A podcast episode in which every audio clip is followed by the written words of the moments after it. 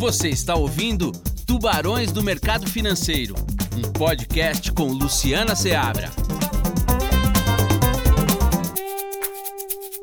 Olá, muito bem-vindos, muito bem-vindas a este podcast, o Tubarões do Mercado. Nele a gente traz profissionais que são referências no mercado de investimentos para falar com você, investidor.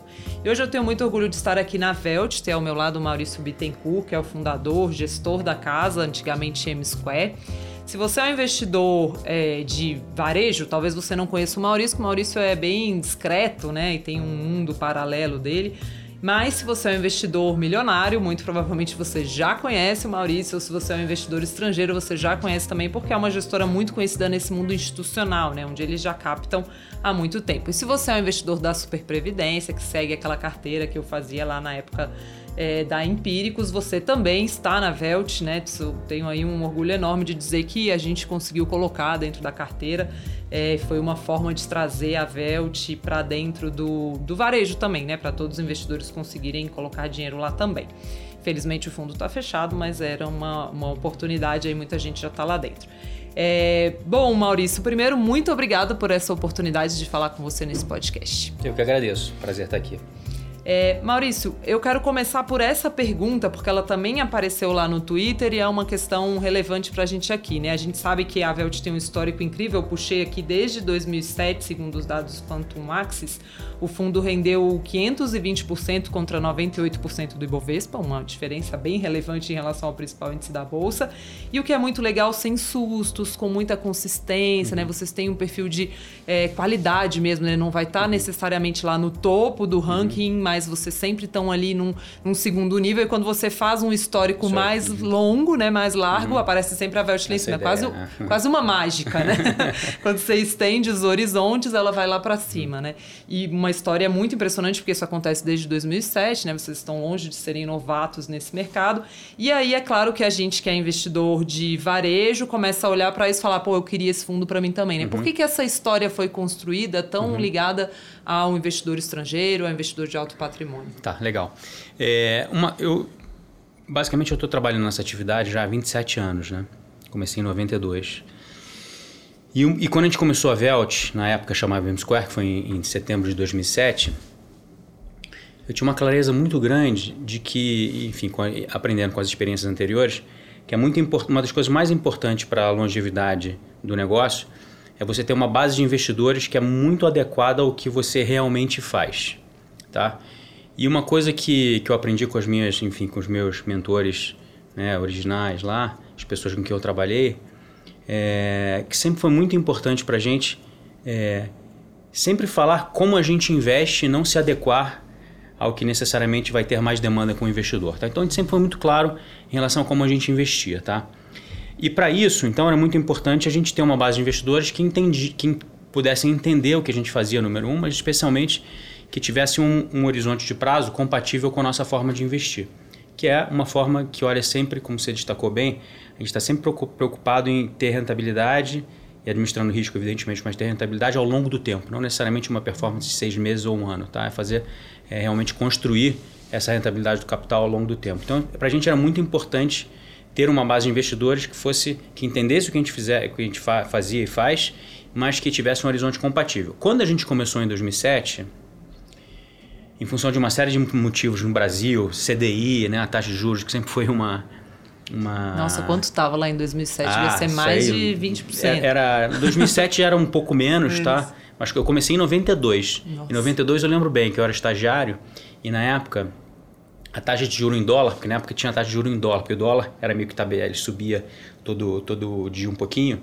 A taxa de juro em, juros em dólar real era 2,5% ao mês. Ao mês. Ao mês. A gente está agora tá. em 5 ao é. ano. Então a gente já pegou muito, eu já peguei muitos cenários de juros diferentes. Enfim, então em função tá em desse comportamento. Nominal ao ano. Nominal ao ano.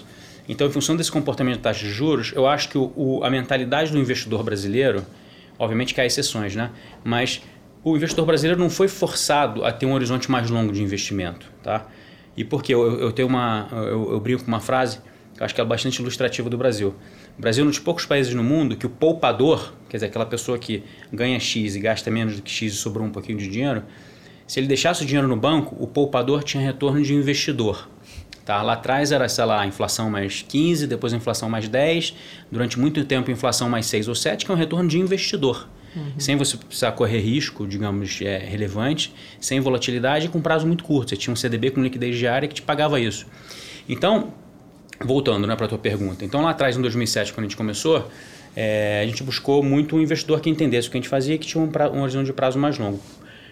Naquela época, é, a gente acabou achando o pool de investidores que tinha mais essa mentalidade era o investidor estrangeiro, tá? que já tinha essa mentalidade, especialmente endowments de universidades, fundações e alguns fundos soberanos. Então a gente no início focou muito em construir esse tipo de, de, de ativo. A gente sempre quiser, a gente fala muito aqui na Velt, né? até um, dos motivos do nome, né? É a parte LT de long term.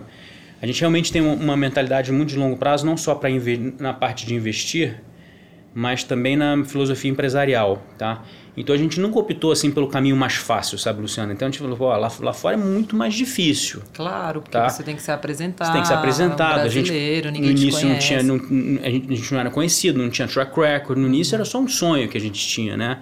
Eu lembro muito bem que na primeira reunião que eu, que eu fui, a gente começou, é, a gente decidiu trabalhar junto na época lá atrás, eu e Arthur. A gente fez uma viagem, na primeira viagem, eu lembro muito bem disso é, primeiro a gente foi para Londres visitar um fundo lá que, que o Arthur conhecia, para ver se eles podiam fazer, se eles se interessariam em fazer uma mistura de seeding com a gente. Né? Seeding é um investidor que que patrocina o teu fundo colocando um, um, capital inicial, né?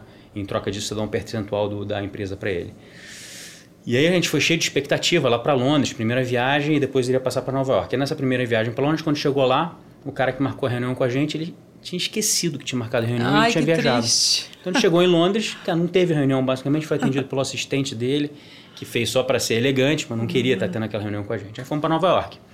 Aí quando chegou em Nova York, lembro que eu fui ter uma, uma reunião, eu nem vou dizer instituição, uhum. para não ser deselegante, mas é com uma das maiores instituições do mundo, com um dos maiores fandofãs do mundo. E aí eu achava que eu tinha, obviamente eu tinha um sonho, eu acreditava naquilo, né, em 2007. É, e acreditava que tinha algumas credenciais para pelo menos a gente ser ouvido, né? E aí fomos lá, né, tentar falar com esse fã do fãs. Aí chegou lá, literalmente, o cara na minha frente dormiu no meio da reunião. Não acredito. Literalmente. É, e eu, naquela situação, o que eu continuo, continuo falando, não continuo falando. Então, é, Faz é um, um barulho, mais né, difícil. Exatamente, para né? ver se ele. Ou então para de falar para ver se ele abre o olho, né? É... Você não desistiu, Maurício. Não, porque não pode, o empreendedor não pode desistir. Quando você tem um sonho, você não desiste, entendeu? Uhum. É quando o sonho é de verdade. E, obviamente, também, né, para ser coerente né, e, e, ser intelectualmente honesto, também tinha uns, alguns sinais de suporte de outros participantes também, tá? Evidentemente. É, mas, indo para o seu ponto, o investidor estrangeiro no início é muito mais difícil. Tá? Mas a gente sempre teve essa, essa, essa forma de fazer as coisas aqui, de fazer aquilo que a gente acredita que, ao longo do tempo, são as decisões que são mais coerentes para a gente. Qual a então, sua percepção sempre... do investidor brasileiro? Ele está melhorando nesse sentido? Pois é, eu vou entrar nesse ponto, né, uhum. que é o seguinte. Então, lá atrás eu acho que o investidor brasileiro tinha um grupo menor de pessoas, sempre teve um grupo no Brasil que tinha essa mentalidade de investimento mais longo, tá? Só que era um conjunto de pessoas menor, tá? Então a gente focou muito lá fora, sempre teve investidor local, a gente tem hoje mais ou menos 40% dos nossos investidores são investidores locais, 60% investidores estrangeiros mais ou menos, tá? Então a gente sempre teve os locais, mas, de novo, o nosso foco sempre foi muito lá fora. A nossa carta, por exemplo, é escrita em inglês até hoje. Tá? E a gente foi migrando, é, caminhando com essa estratégia durante muito tempo. Em 2012 a gente fechou os fundos, tá? É, porque a gente sempre, enfim, a gente pode falar nisso mais lá na frente, Sim, mas eu quero te perguntar o foco muito é sempre a rentabilidade no final das contas. Tá? A gente acha que a principal variável da nossa atividade é a rentabilidade para o investidor. Então, a partir de determinado momento, a gente achou que a gente tinha crescido, fechamos os fundos e manteve essa estrutura com o investidor estrangeiro dominante para a gente. Tá? E aí, respondendo a tua pergunta, esse foi um dos motivos, inclusive, que a gente, que a gente é, ficou muito feliz com a parceria lá com a Super Previdência. Tá? Eu acredito fortemente que se essa redução da taxa de juros que está acontecendo no Brasil for realmente uma coisa estrutural, essa equação que a gente acabou de conversar vai mudar muito. O investidor brasileiro vai ter que aprender a investir de um jeito diferente. Tá? E, obviamente, tem muita gente capaz, tem muito capital no Brasil, tá? tem muita conversa interessante para ter então acho que o pool de investidores que vai passar a ter um horizonte mais longo, acho que cresce, tá? E em função disso, a gente é, acredita que nos próximos cinco anos, digamos, a gente vai ter uma concentração de investidor local maior do que a gente tem hoje. Eu acredito fortemente nisso, desde que, evidentemente, tenha esse movimento da taxa de juros seja um movimento estrutural que a gente acredita que, a gente acredita que seja. Tá? É, mas então, respondendo a sua pergunta, tem muito investidor bom aqui eu acho que esse número está crescendo. Inclusive, tá, é, eu acho que é possível que a gente tenha uma estratégia eventualmente até ao longo do tempo, né? isso não é uma, um compromisso, mas ao longo do tempo até é, ter uma forma de de estar disponível para em algumas plataformas, porque eu acho que, que, que é uma forma nova, porque nossa grande preocupação nunca foi eh, necessariamente pelo tamanho do investidor. É como eu falei no início, o mais importante para a gente é que o investidor entenda o que a gente faz, tá? Uhum. Porque é aquela frase em inglês, né? Life's too short. Eu realmente acho que a vida é muito curta para você ter, eventualmente, investidores que estão contigo e que fiquem frustrados com o que a gente faz, tá? Então, uma forma de quase que você garantir que você vai deixar pessoas frustradas, elas comprarem uma coisa que elas não entenderam exatamente o que é, tá? A gente é, acha muito importante as pessoas entenderem o que a gente faz para a gente poder satisfazê-las, tá? E para isso a gente tem que ter uma forma de se comunicar com, essa, com essas pessoas. Acho que as plataformas podem criar mecanismos com vídeos, podcasts, etc., que podem permitir com que a gente comunique o que a gente faz de uma forma mais eficiente que era no passado. Então, resumindo a resposta longa, como é, como é do meu feitio geralmente, é, eu acho que olhando para frente, eu acho que o, o, investidor doméstico vai ter um papel maior na Velt do que teve e eventualmente, se a gente conseguir encontrar uma forma de fazer isso com muito critério e, e de uma forma muito eficiente e fazendo do jeito certo, a gente pode, inclusive, usar plataformas ao longo do tempo. Legal, excelente notícia. É, e, Maurício, então, aproveitando este espaço aqui, eu quero trazer um pouco desse espírito da Velt, né, que é um espírito muito de longo prazo para o investidor. Uhum. É, com essa pergunta exatamente, né? O que, que é uma característica que faz para você que é essencial existir na empresa para que a ação entre no portfólio da Velt? Tá. É, uma decisão de investimento do jeito que a gente toma sempre é um conjunto de variáveis razoavelmente amplo, tá? Então, é, quase nada, assim, quase nenhuma delas, assim, é difícil você dizer uma variável, tá? Eu posso dizer qual é a mais importante de longe, tá? Conte. tá? Que é a qualidade das pessoas, tá? Uma de novo, eu comecei nessa atividade em 1992, né, há 27 anos atrás, e desde que eu comecei, na época eu, eu fui é, ensinado né, pelos meus mentores lá atrás que essa parte das pessoas era importante. Tá? Então sempre eu achei importante, mas quanto mais o tempo passa, eu tenho mais clareza de que isso é a questão mais importante mesmo. Tá? As pessoas com quem eu trabalhei desde então, os exemplos que eu, que eu li, que eu estudei, tudo que a gente aprendeu aqui na Velt desde 2007, né, eu e meus sócios, todo mundo junto aqui, é que se tem uma, assim, se a gente tivesse que falar assim, você só pode tomar decisão de investimento com base em uma variável, a gente tomaria aqui as decisões com base na qualidade das pessoas. Você chamaria tá? o CEO para jantar. A gente, por exemplo, a gente, eu, eu, até pensei nisso, né? Chegou um determinado momento quando a gente criou o nome Velt, né? É, eu pensei, por exemplo, um nome bem clichêzão, assim, alguma coisa relacionada às pessoas. Se tivesse assim, qual é o nome do fundo? Fundo Pessoas, alguma coisa assim, entendeu? Porque é o que melhor gente. exemplifica o que a gente faz. Tá? É, e o que a gente está buscando, aí fala assim, ah, mas o que, que você quer dizer com isso? Né? está buscando se associar com pessoas que sejam, é, evidentemente, muito capazes né? É, no que fazem, que tenham uma percepção de risco parecida com o que a gente tem, tá? que seja experiente, que obviamente experiência não é uma variável Ainda mais hoje, né? Porque a, a, experiência hoje, ela pode ser até, você pode considerar em alguns setores até ruim você ter muita experiência num setor, tá? Mas é sempre muito desejável a gente se associar com pessoas que já viveram ciclos, especialmente é importante eu acho que a gente se associar com pessoas que já tiveram dificuldades, tá? Porque, é, enfim, as dificuldades são inevitáveis e a gente gosta de estar perto de pessoas que já passaram por isso e deram a volta por cima, tá? Mas enfim, então são pessoas que são capazes, é, com experiência, mas que tenham uma percepção de risco parecido, mas especialmente que tenham valores éticos parecidos com os nossos, entendeu?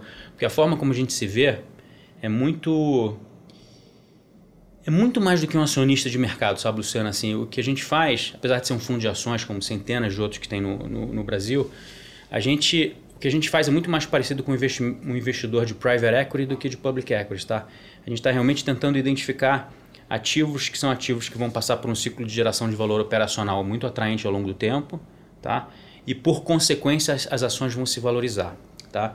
E a gente está buscando se, se, associar a pessoas, né, como eu falei. Então a gente vê muito as pessoas que a gente está investindo como se fossem sócios nossos mesmo. Então a gente escolhe essas pessoas de certa forma como a gente escolhe as pessoas que vão trabalhar aqui com a gente. Tá? Então, por exemplo, a gente teve relações incríveis. Os melhores investimentos que a gente fez, eu penso muito mais nas pessoas dos investimentos do que nas ações. Tá? Por exemplo, o, o, o, o melhor investimento que a gente fez em termos de retorno até hoje foi, foi a Odontoprev, que é aquela empresa de planos, planos dentais. A Odontoprev eu posso dizer que foi, obviamente, a gente comprou a ação lá, o DPV3, mas foi quase que uma escolha de se associar ao Randall, que é o fundador da empresa. Um Sim. cara muito especial mesmo. O nosso investimento na Localiza, obviamente, obviamente ele é feito através da ação, né?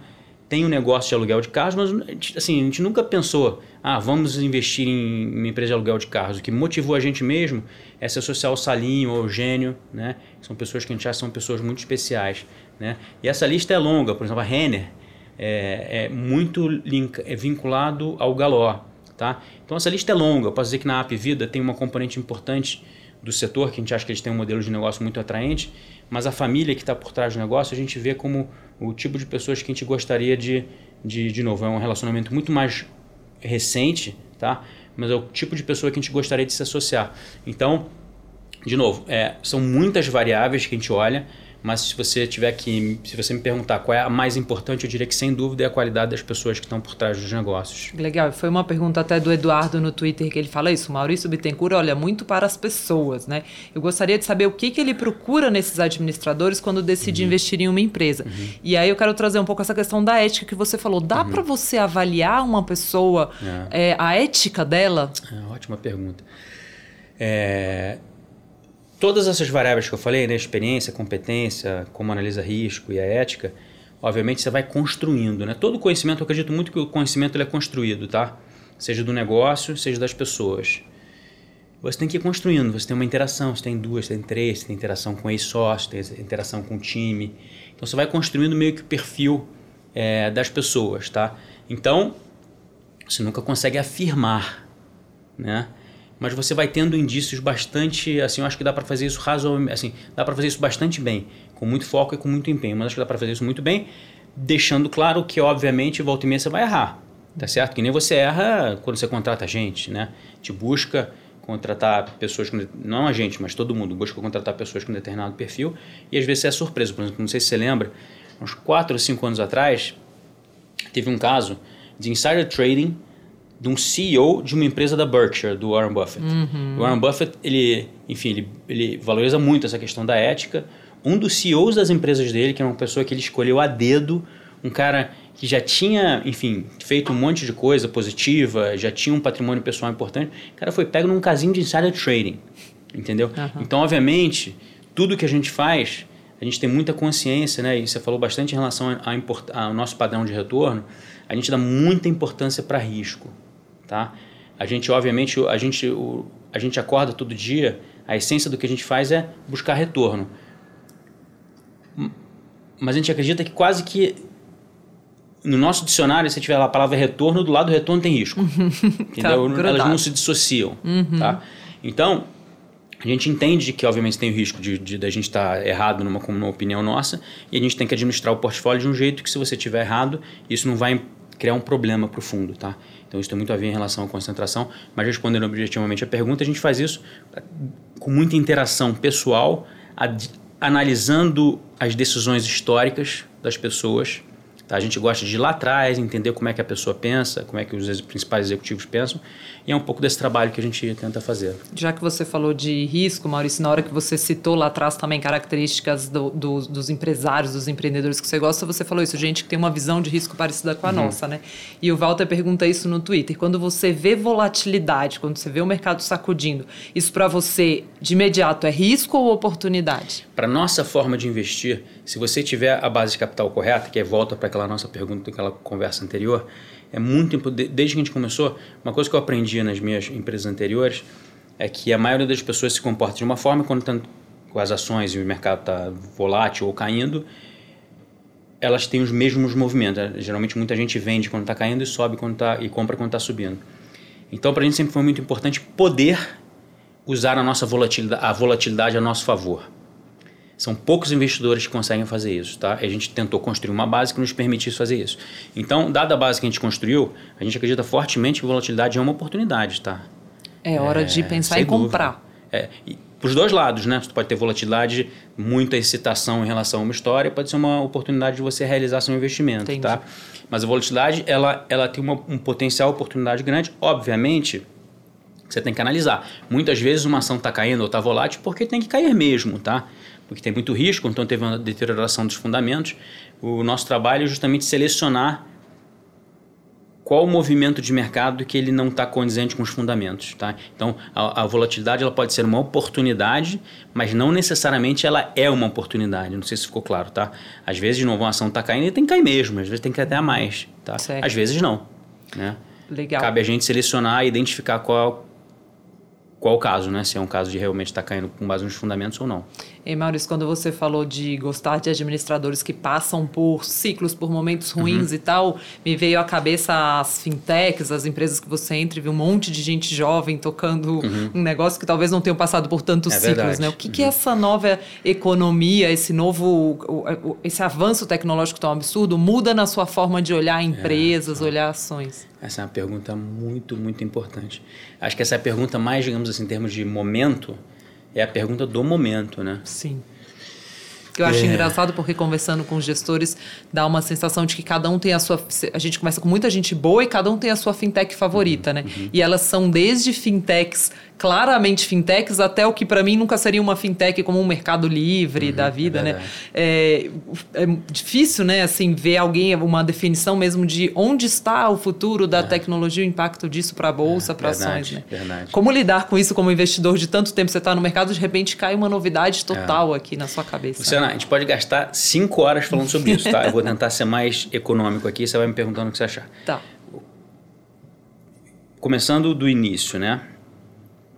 Eu acho que essa esse evento, vamos chamar assim, da digitalização do mundo, digitalização em rede, vamos dizer assim, na falta de uma expressão melhor, é um evento absurdamente relevante. Eu acho que desde que eu comecei a trabalhar como investidor, e talvez ao longo dos próximos 20, 30 anos, eu acho que é o movimento mais que mais impacta de verdade o ambiente de negócio no mundo, tá? Porque tem muita buzzword, da tal da disruption, né? Uhum. É, obviamente sempre tem um buzzword em relação a esse assunto eu acho que é um big big deal mesmo uhum. tá ele muda muito a forma que os negócios exige, é, operam tá ele muda a forma que você é, divulga a sua marca ele muda a forma que você se organiza internamente ele muda em muitos casos a forma como você distribui o seu produto o produto deixa de ser distribuído analogicamente para ser distribuído digitalmente ele muda a forma como você conversa com o seu investidor o seu cliente ele muda a tua capacidade de conhecer o cliente, então muda tudo mesmo, tá? Então, a gente está encarando esse fenômeno aqui dentro de um jeito muito prioritário, tá? É, a gente investe de um jeito, né, que a gente sempre buscou negócios sólidos, existem, é, é que que de certa forma considera, é, acreditava muito na continuidade de negócios bons e pessoas boas.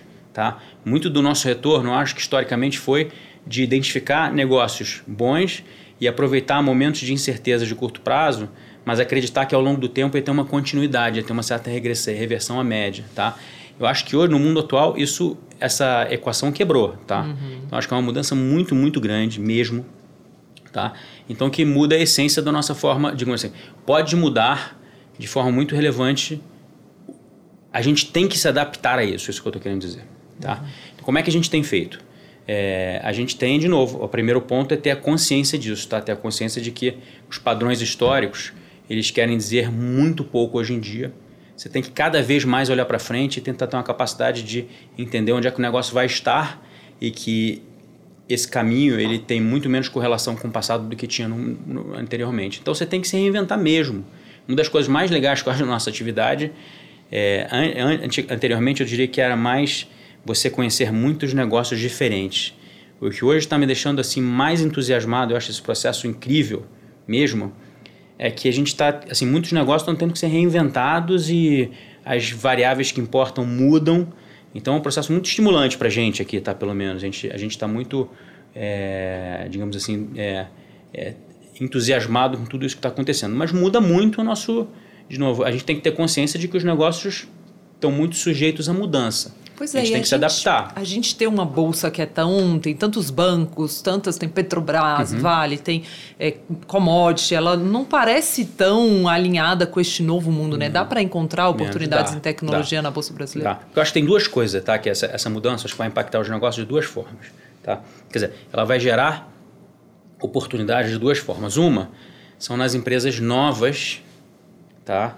É, que usam, tem essa capacidade de usar tecnologia, que, que, a gente chama aqui empresas, de empresas verdadeiramente digitais, tá? que é um conjunto de atributos. Um dos atributos é saber usar tecnologia muito bem, tá? mas são outros atributos.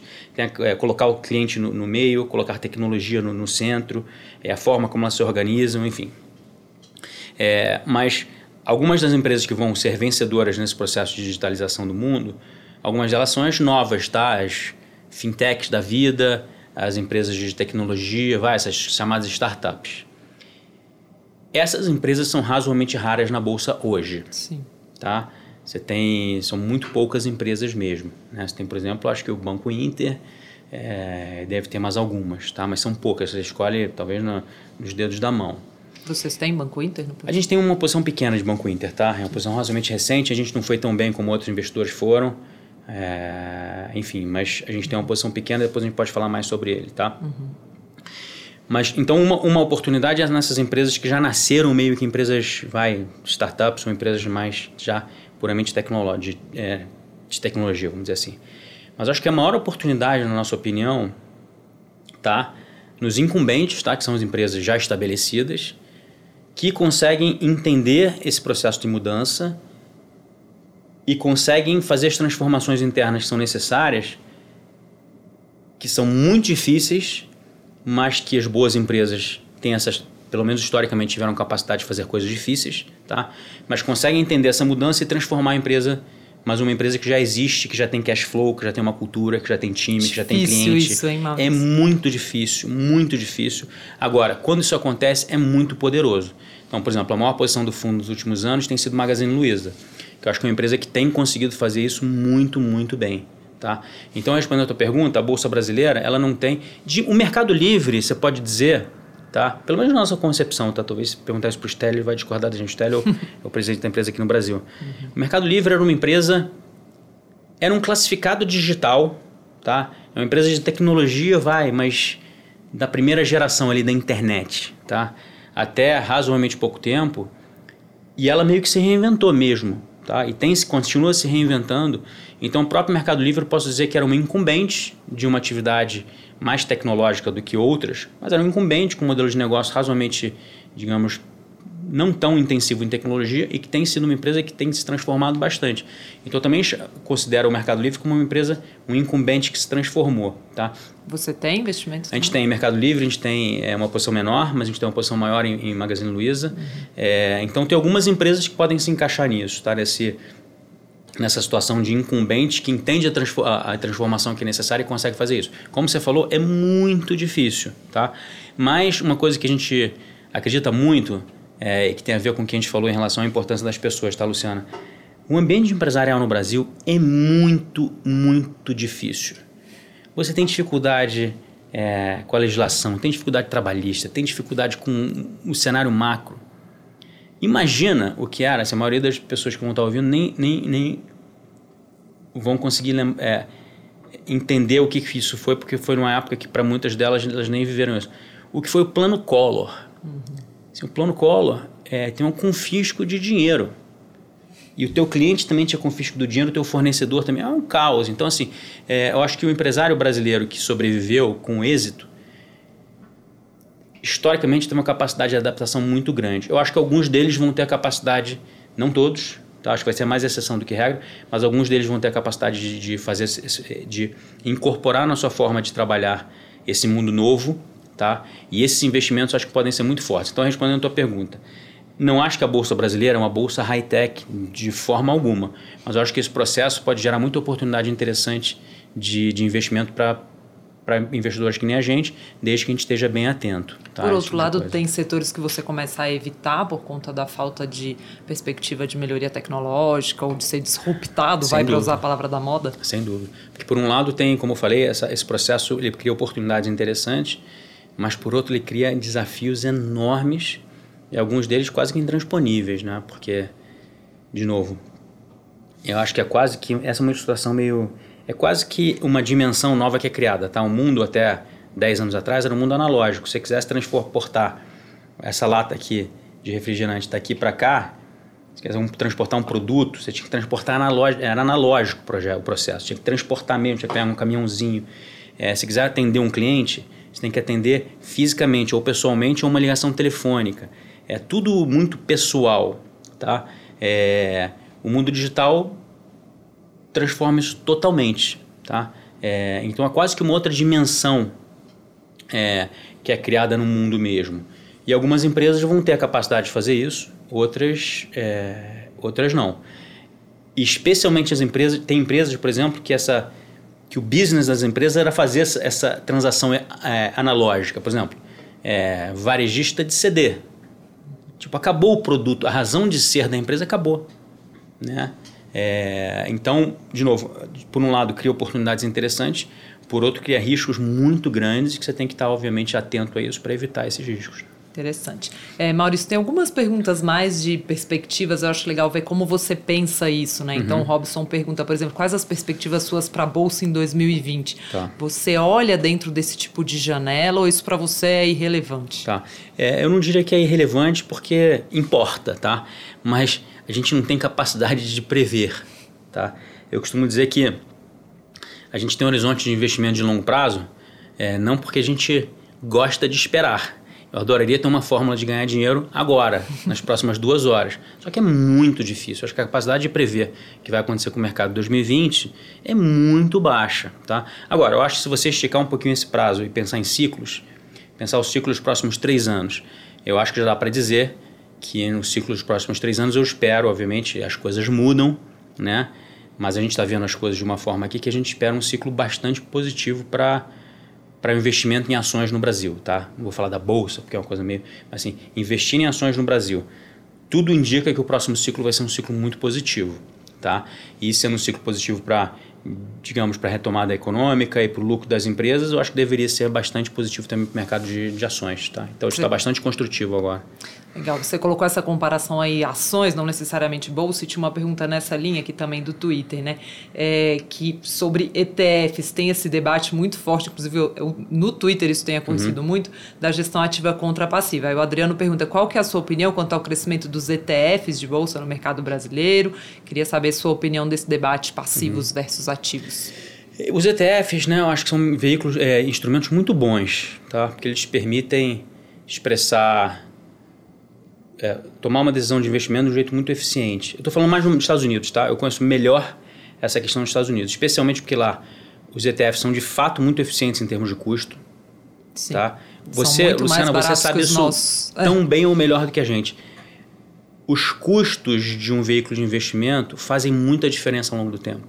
Completamente. Tá? No prazo curto, não tanto mas quando você compõe ao longo do tempo faz muita diferença. Então, eu acho que uma forma. Então, se por exemplo você é um investidor, pessoa física, que está o tempo todo lá, compra e vende, compra e vende, pagando corretagem cheia, isso é um atrito que dificulta muito você conseguir compor é, retornos ao longo do tempo. Tá? Então, a eficiência do, de um instrumento é muito importante. Os ETFs lá fora são muito eficientes. Aqui eu conheço menos. Tá? Eles são muito eficientes, número um. Número dois, tem muita alternativa. Você tem ETF de velho, ETF de tech, tem vários tipos para você poder escolher. Tá? Então a gestão passiva acho que é uma gestão super legítima, tá? Agora super. aqui no Brasil a gente vê os gestores ativos batendo de longe, os é, bons gestores é, batendo curioso, de longe né? o Ibovespa, né? É, a gente, eu, eu falei aqui, 520% do fundo de vocês contra 98% do é. Ibovespa. Eu acho que aqui tem uma questão do, do índice, dos índices serem muito... Eu acho que eles são construídos de um jeito que, que é um critério muito mais de liquidez e tamanho do que de perspectiva, digamos assim. Então, por exemplo é, o ETF, né, os índices no, local, no, no Brasil e por consequência os ETFs, eles acabam, de novo, eles são construídos de um jeito que não necessariamente é o melhor jeito. Né? Acho que o melhor, uma, um portfólio de ações ele vai funcionar muito bem se esse portfólio de ações não se as empresas são grandes ou pequenas, mas se essas empresas vão melhorar ao longo do tempo. Né? Então, de novo, por definição, o índice ele, ele tem essa, esse, esse problema e, especialmente no Brasil, você tem uma concentração histórica muito grande de estatal e commodities. Né? Estatais e commodities, eu acho que essas, esses dois tipos de empresa, eles, ao longo do tempo, eles não são investimentos, obviamente não todos, tá? Claro que há exceções, mas ao longo do tempo não são negócios cuja natureza oferece um retorno alto para o investidor, tá? As estatais, isso pode ser o caso se as estatais forem administradas é, de um jeito para buscar maximização de valor para o acionista, e o que é muito mais exceção do que regra, tá? porque o objetivo da estatal não é gerar valor, maximizar retorno para o acionista. Né? Então tem isso. E as commodities também são negócios que, apesar de terem ciclos muito atraentes de rentabilidade, ao longo do tempo não tem uma rentabilidade composta tão atraente, dependendo do caso, obviamente. Tá? Então acho que isso acaba fazendo com que os índices, historicamente, é, muito gestor ativo é, teve um desempenho melhor do que os índices, tá? por não ter a concentração tão grande de estatais. E, e eu acho que o mercado local também, surpreendentemente, isso é, isso é um é um, eu falo isso com pesar, tá? Uhum. Porque eu acho que o, o, no Brasil tem um grupo de investidores ativos muito competente. Verdade, tem, tá? também acho. É, isso faz com que, é, de fato, por exemplo, estava até conversando com um amigo meu agora aqui na sala ao lado, também é investidor, uhum. que ele estava falando, se um dia eu me aposentar, tem cinco ou seis fundos que eu investiria o meu dinheiro com eles. E eu concordo. Verdade, eu tem, também concordo. Tem fundos muito bons mesmo. Uhum. É, isso faz com que, de novo, tem profissionais competentes que eu acho que vão conseguir tem conseguido pelo menos construir um portfólio melhor do que os índices, entendeu? Dito isso, é, eu acho que especialmente se os índices tiverem uma, um, um, critério de construção melhor, menos concentrado em commodities estatal, é, podem ser veículos interessantes ao longo do tempo, tá?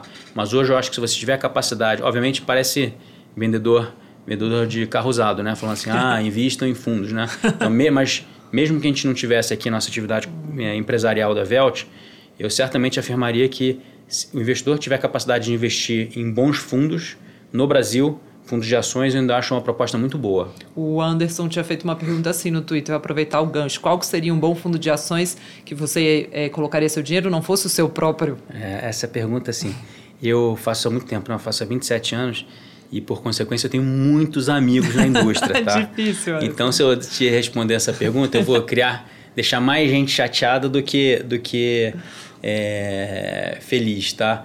Mas, também para não fugir, eu acho que tem muita gente boa. Eu acho que você tem capacidade de responder essa pergunta tão bem quanto eu. Porque eu acho que você olha muito bem é, qualitativamente essa questão do, dos fundos e dos investidores. Obrigada, Maurício. Mas eu destacaria assim dois que eu não diria que é o melhor ou o pior. Assim, tem gente que eventualmente pode dizer até que pode ser melhor ao longo do tempo, mas que são dois investidores assim, que eu acho que investem que a gente pensa em investimento de forma mais parecida, tá? Que é a Atmos e a Dynamo. São, são duas, dois investidores que a, gente, que a gente admira muito, se inspirou em alguns deles ao longo do tempo. Infelizmente é. indisponíveis no varejo é. também. Olha, olha o trabalho que eu vou ter para trazer esse pessoal é. para o varejo aí, Maurício. É, bom, mas para ficar claro, tem muita gente boa que eu também investiria se eu me aposentasse, eu investiria. Mas acho que esses dois, assim, se tivesse que escolher, eu acho que são mais parecidos assim com o que a gente faz hoje. Legal. É, vou pegar o seu gancho do custo, né? É, e aí tem o Neto que chamou a atenção para um assunto muito legal no Twitter. Até olhei se o sobrenome dele não era Bittencourt, porque ele fez muitos elogios a você, mas é, justificados, né? Falou que vocês tiveram mais um ano muito bom, são referências nos FIAs e mesmo com esse histórico e fechados para captação, ele até fala praticamente escolhendo o investidor, vocês diminuíram a taxa de 2,20, né? E de fato vocês diminuíram essa taxa, né? Uhum. Qual que é o racional? Ele dá parabéns primeiro lugar, e pergunta qual que é o racional. Luciana, eu vou falar assim, é, eu vou falar de forma, não vou medir muitas palavras, não vou falar de forma muito honesta, assim. Essa decisão é muito óbvia para gente, tá? Por quê? É... E de novo, não é que é óbvia para todas as situações, é óbvia para gente, porque a gente tem muita clareza em relação ao que é importante para a gente como empresa, tá? É... E o que é importante para gente é, uma, é, é evoluir não é necessariamente medir o nosso desempenho, quanto foi o lucro da Velt como empresa para os sócios. Tá? E parece meio conversinha isso né, de marketing, mas não é. é. A gente sempre acreditou isso mesmo, desde o primeiro dia, a gente é, tem uma clareza de comunicação em relação a isso. A gente administra o nosso negócio buscando construir três coisas, tá? Construir um time com uma cultura muito forte, tá? Que trabalha bem, que trabalha com os valores corretos e, enfim, tem capacitação, tá? É construir uma reputação, porque a gente acha que essa atividade é uma atividade de confiança, necessariamente. Não só confiança no investidor com a gente, mas a gente com as empresas que a gente investe. Para a gente ter acesso aos executivos, eles têm que confiar na gente, tá? É, então, uma relação de reputação é muito importante. E em terceiro, e deixado por último, por ser de longe o mais importante, que é o que eu chamo aqui, a gente fala que esse é o oxigênio da nossa atividade, que é o retorno líquido para o investidor. Tá certo?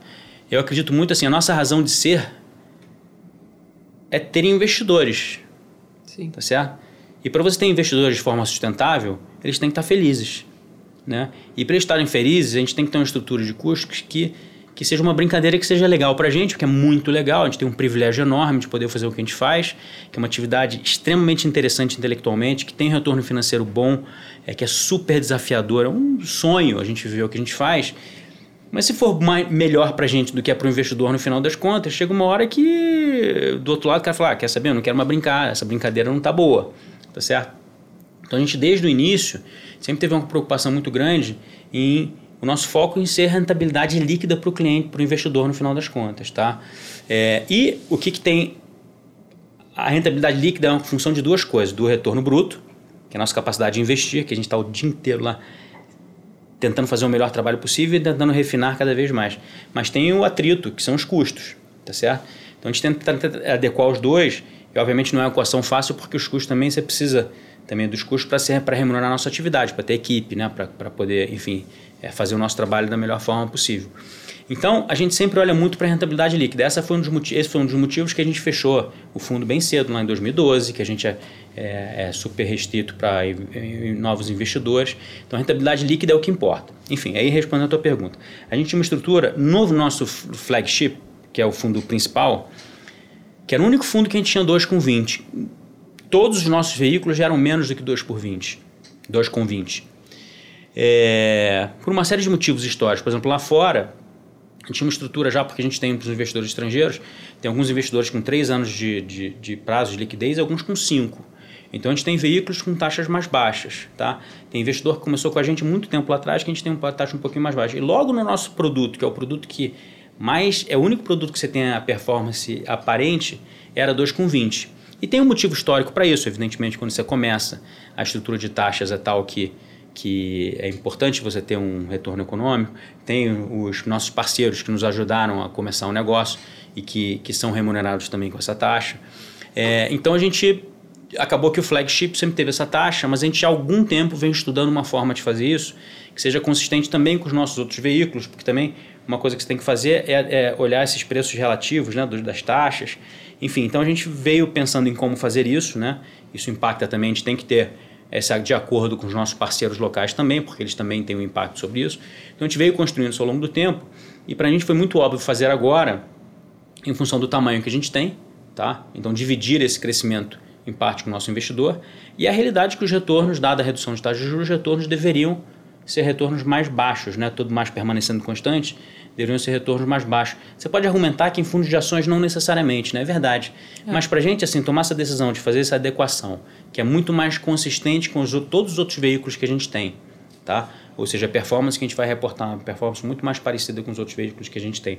No momento que a gente pode fazer isso, que a gente não privilegia resultado financeiro da Velt no curto prazo, para a gente foi razoavelmente óbvio, a gente conseguiu costurar isso com todos os nossos parceiros domésticos, então, para a gente foi razoavelmente óbvio fazer isso, tá?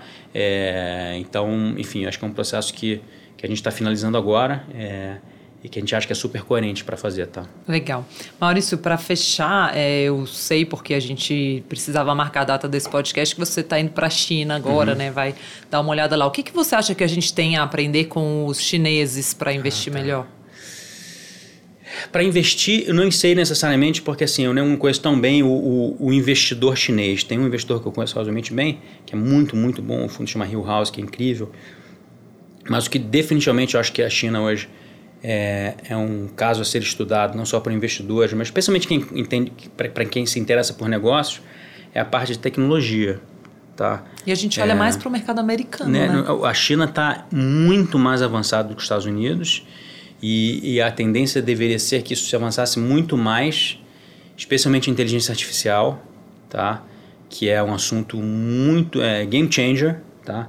E em função de uma série de questões, inclusive política de privacidade e direitos individuais, que nos Estados Unidos você tem muito mais direito individual do que na China, tudo indica que a China, que já está é, você pode argumentar que já está razoavelmente na frente dos Estados Unidos em alguns aspectos em termos de tecnologia, que essa distância iria aumentar ainda mais. Tá? Então, o objetivo dessa viagem é muito acompanhar um pouco do que está sendo feito lá, a gente vai ter que fazer outro podcast lá. depois é. para você contar para gente. Não, legal. É, porque tem muita coisa acontecendo lá e isso uhum. impacta muito. E um dos trabalhos que a gente tem, como eu te falei, a gente investe em empresa incumbente, né? especialmente hoje, né? majoritariamente.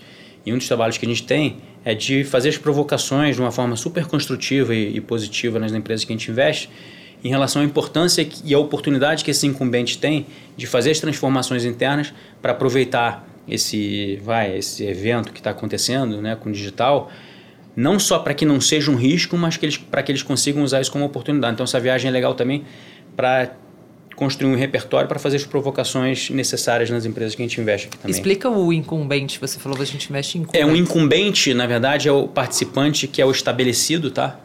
Que é o estabelecido dominante, tá? É, o incumbente, é, é, esse termo foi muito usado lá atrás, na época da privatização das teles, por exemplo, o incumbente era a Telesp uhum. e, o, e a empresa nova era, era a Banda B, que chamava na época. Então, o incumbente é aquele que já está dominante, que já está existente, que é o, o, o, o, o dono do mercado hoje, uhum. tá? E os challengers são os novos, né?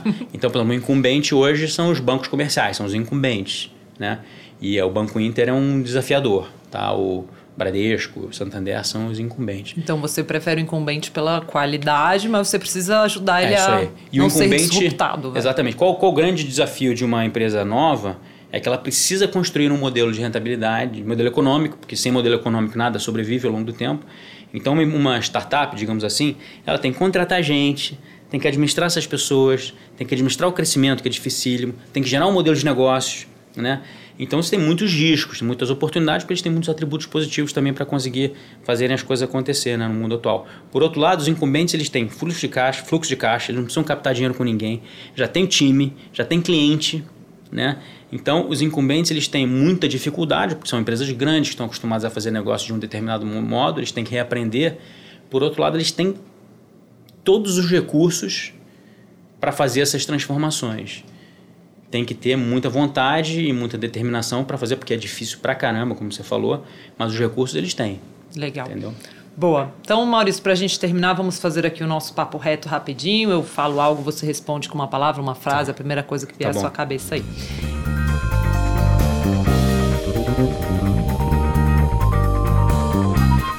Papo reto.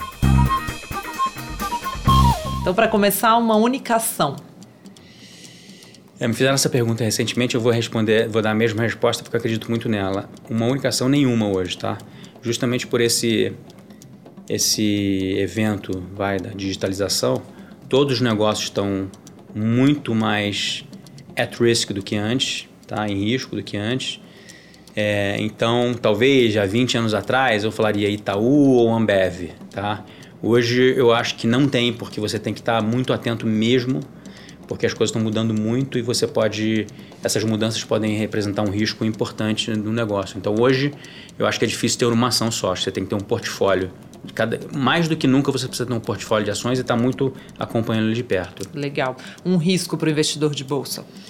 Um risco para o investidor de bolsa, na minha opinião, evidentemente, é, é se colocar numa posição que a volatilidade vai contra você. Tá? Então, por exemplo, você investir é, buscando uma rentabilidade, obviamente, e só que você precisa do dinheiro daqui a seis meses para comprar um apartamento e daqui a seis meses você vai ter que vender no preço que for e daqui a seis meses a bolsa pode estar em qualquer lugar. Né? Qual deve ser o horizonte do investidor de bolsa? Ah, eu acho, na minha anos? opinião, 3 a 5, tá? No mínimo. Na, na, nossa forma de fazer as coisas, obviamente tem gente que é mais é, trade de curto prazo, tá certo? Mas na nossa forma, eu acho que é pelo menos 3 a 5 anos. Alguém que você admira? Pessoalmente? Pode ser um profissional ou pessoalmente. Ah, pô, essa lista é enorme, né?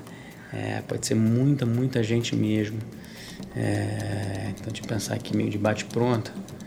É, eu admiro muito tá? Quem investe a sua energia e o seu tempo em melhorar a vida dos outros, de um grupo maior de pessoas, tá? É, então, por exemplo, pessoas que, de novo, investem ou seu dinheiro, ou seu tempo, sua energia em tentar melhorar o mundo. Tá? Eu acho que, por exemplo, é, é muito nobre. Tá? Então, por exemplo, você pega um, o que o Bill Gates está fazendo agora, é incrível. Tá?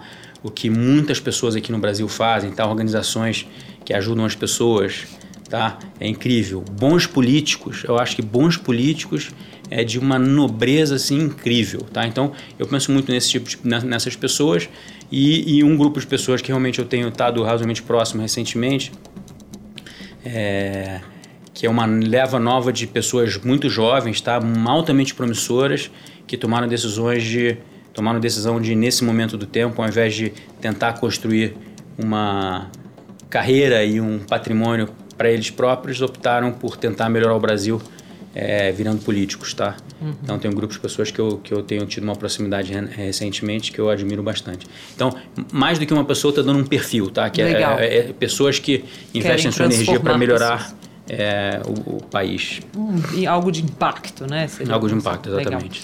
É, um livro. Um livro, assim, de novo, tem muitos, tá? Mas acho que nesse momento eu acho que o livro do momento para as pessoas lerem é um que chama AI Superpowers, que é AI de inteligência artificial, tá? Que tem um pouco a ver com o que a gente estava falando da China.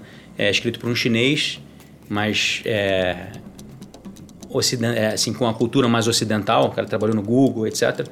E que mostra um pouco do que é esse negócio da inteligência artificial. É assim, para quem não ainda não estudou tão a fundo esse assunto, tem que estudar, porque isso realmente, você lê esse livro, você fala assim, as coisas estão mudando muito. A maior mudança que eu acho que essa questão da digitalização está tendo está é, vai, vai ter está para acontecer, tá? Que é a, a disponibilidade de dados deixar de ser milhões de dados, serem trilhões ou quadrilhões de dados e com esses dados, com poder computacional, é, as empresas conseguirem fazer a, a algoritmos e conhecer o cliente e, melhor do que jamais conheceu. Isso você pode levar para o governo, você pode levar para é, segurança, para uma série de aspectos. Então, essa questão de inteligência artificial acho que é muito importante e tem impactos grandes em empregabilidade das pessoas, é, na própria construção da sociedade. Tá? Então, acho que é um livro muito importante para ser lido. Muito legal. Um filme ou uma série? Ligado hum. ou não a investimentos? Uma recente que eu acho que vale a pena ver, é da Netflix, é o do Bill Gates. São Pô. três episódiozinhos e é incrível, assim. A gente, eu tava assistindo com a minha esposa, e aí no meio do segundo, do segundo episódio ela falou assim, esse cara é um obcecado, assim, um, é um fanático pelo, por tudo que ele faz. Antes era pela Microsoft e agora é por essa, por essa fundação dele. Aí eu falei, eu fiz assim, é isso, assim, eu vou tentar te explicar melhor, porque o que a gente faz não é tão bem compreendido por pessoas que não, que não trabalham com investimento. Uhum. É, eu, eu, falei, ó, é exatamente isso que eu busco, a gente na Velt busca. Achar pessoas assim que são obcecadas pelo que fazem, fanáticos, e que vão, acordam e vão dormir pensando em como melhorar a sua atividade. A gente busca, a gente busca Bill Gates em vários setores, encontrar essas pessoas, ver se essas pessoas são honestas e investir junto com eles. Eu acho que é uma equação muito boa. Ela falou assim: puta, agora eu entendi. agora eu entendi o que você faz. Você busca Bill é. Gates todos os dias. É isso aí. Muito fácil. Maurício, muito obrigada. É sempre muito bom aprender com você. Imagina, prazer. Já está aí pedido uh, o podcast da volta, que eu quero saber o que, que você viu de legal na China com seu olhar de investidor apurado aí. É, a gente continua aqui, você pode sugerir pessoas para participar desse podcast, né? Quem você quer acompanhar no mercado. E se você quiser acompanhar as nossas newsletters de investimentos, é só se inscrever em www.projetolucianaseabra.com.br. Por enquanto, ainda sem marca, mas em breve teremos uma marca nova bem legal para mostrar para vocês. Maurício, obrigada, boa viagem. Obrigado, Luciana, boa sorte com um projeto novo, que eu acredito que você trabalha muito bem feito e vai dar certo, tenho certeza. Obrigada, Maurício. Isso é isso, até mais, pessoal. Tchau, tchau lindo!